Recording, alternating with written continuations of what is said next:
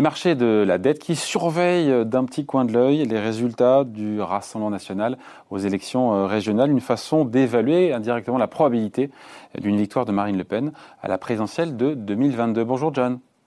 Bonjour David. John Plassard pour la Banque Mirabeau. Il y a deux régions, on le sait, qui sont potentiellement gagnables, qui sont dans le viseur du, du RN. Il y a euh, Provence-Alpes-Côte d'Azur et possiblement les Hauts-de-France euh, de Xavier Bertrand. Les derniers sondages donnent une victoire du parti de Marine Le Pen en PACA, quelle que soit la configuration. Euh, Est-ce qu'une victoire du RN, du Rassemblement national, dans, dans une, dans plusieurs régions, ça pourrait ou pas du tout déstabiliser les investisseurs? Bah écoutez David, d'abord... Ou troubler, on va dire troubler. Alors peut-être troublé, mais je ne pense pas que c'est une grande surprise, hein, puisqu'on a vu que euh, le, le, parti de Marine Le Pen a trusté les premières places depuis de nombreuses années. Je vous rappelle quand même que euh, les, les, derniers sondages euh, qui, qui, ont été publiés il y a, même pas deux jours donnent Marine Le Pen au coup, coup du présidentiel au deuxième tour avec Emmanuel Macron. Donc on voit ici déjà. Alors le son, le son est pas terrible. Je ne sais pas d'où ça vient. Je vous entends de manière un petit peu hachée. Je ne sais pas si euh... vous m'entendez bien vous? Moi, je vous entends très bien. Que vous rapprochiez de votre micro, me dit-on. Rapprochez-vous de votre micro, voilà. Et là, ce sera mieux. Vous me disiez, pardon, vous me disiez. Alors, euh, ce qu'on qu peut dire, vous m'entendez mieux là, David? C'est mieux, merci. Hein. Ok, pardon. Euh, alors déjà, on peut, peut pas réellement considérer ça comme une surprise pour la simple et bonne raison que euh, Marine Le Pen, euh, Le Pen pardon, caracole en tête des sondages depuis un moment dans ces régions. Il faut voir qu'il y a un sondage qui a été publié il y a deux jours qui met Marine au coude à coude sur le deuxième tour euh, de la présidentielle face à Emmanuel Macron. Et puis d'un autre côté, on sait très bien que la droite et la gauche sont en reconstruction. Et si vous blâmez quelqu'un au niveau, euh, au niveau qui se passe, s'il y a quelque chose à blâmer, bah, c'est évidemment le parti d'Emmanuel Macron. Donc la surprise, si euh, le, le, le, mouvement de Marine Le Pen devait passer, eh bien, serait pas si grande sur les marchés. C'est évidemment, euh, ce qu'on regarde de très près, c'est bien évidemment bah, les élections euh, présidentielles. Ouais. Donc Marine Le Pen qui fait moins peur au marché pour l'instant. En même temps, on est encore à, à un an de la présidentielle, un peu moins d'un an, mais c'est vrai qu'elle a, elle a tiré, elle a fait litière d'une partie du programme qui pouvait les effrayer, les effrayer, enfin effrayer les marchés, à savoir l'abandon de la monnaie unique.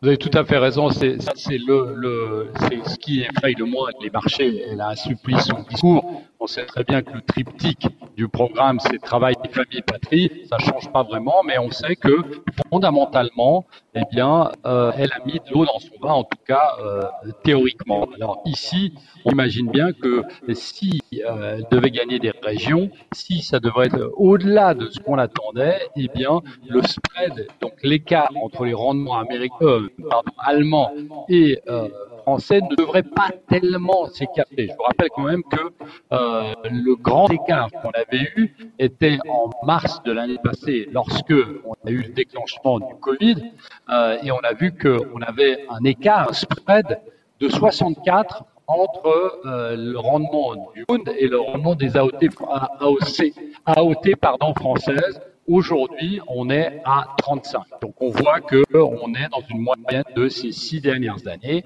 et que potentiellement on pourrait avoir bien une légère remontée au début de la semaine prochaine. Mais aujourd'hui, on a l'impression que euh, l'arrivée de, de, partis populistes euh, potentiellement au pouvoir, ou en tout cas dans certaines régions, n'est pas ce qu'on appelle le game changer. Voilà, 35 points de base, c'est 0,35%. Donc, c'est l'écart entre la rémunération sur le Bund allemand et l'OAT française à 10 ans. Ce, le risque politique, si on sort de la France euh, et qu'on regarde au-delà de nos frontières, ce risque politique européen, il a quasiment disparu, notamment depuis l'arrivée de Mario Draghi euh, à la tête de l'Italie. Est-ce que l'arrivée du Rassemblement national, est-ce que c'est quelque part, c'est peut-être un espèce de black swan de signe noir euh, pour les marchés? C'est le dernier bah, risque écoute... politique en, en Europe, il est en France? Logiquement, oui, mais si vous prenez l'exemple des, euh, des, gouvernements populistes, en Hongrie, en Pologne, en Italie, comme vous l'avez dit, en République tchèque, on voit que les gouvernements populistes, euh, dans les démocraties européennes, produisent des résultats politiques qui sont plus modérés que ce que leur euh, programme laisse supposer. Donc, on voit ici que lorsqu'ils arrivent à la tête d'un pays, eh bien, euh, ils mesurent un peu plus les programmes qui étaient un peu trop extrêmes. Euh, ce qui est aussi très intéressant, David, c'est que si on se base sur un échantillon de 26 démocraties européennes depuis 1996, eh bien, on constate que l'exercice d'un gouvernement populiste génère une incertitude sur le marché, mais cette incertitude dure, donc en moyenne, deux ans et pas plus. Après, on a un effet négatif qui disparaît quasiment. Donc, on voit ici que c'est plus vraiment ce qu'on attendait par le passé. C'est plus vraiment ce signe noir, ce black swan, euh, si euh, effectivement, eh bien, le, le, mouvement de Marine Le Pen devait prendre le plein pouvoir euh, en France euh, lors, des prochaines élections euh, présidentielles. Par contre, euh, ce qui est très intéressant de noter, c'est que au sein des poches d'actifs, eh bien là, il y a quelques mouvements se passent. Et on peut, si on prend les, les, pays dont je vous ai parlé, David, c'est Hongrie, Pologne, Italie, République tchèque, lorsqu'ils sont arrivés au pouvoir, eh on a vu bien évidemment une légère baisse de l'euro, euh, une légère hausse des obligations d'État, donc là, ça bougerait quand même un peu.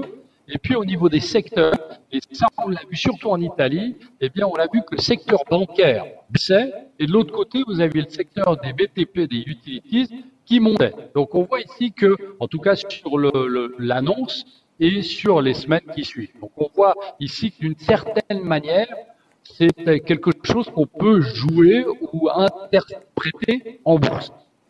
Bon voilà, explication signée John Plassard. Merci beaucoup John pour la Banque Mirabeau. Bonne journée, bon week-end. David.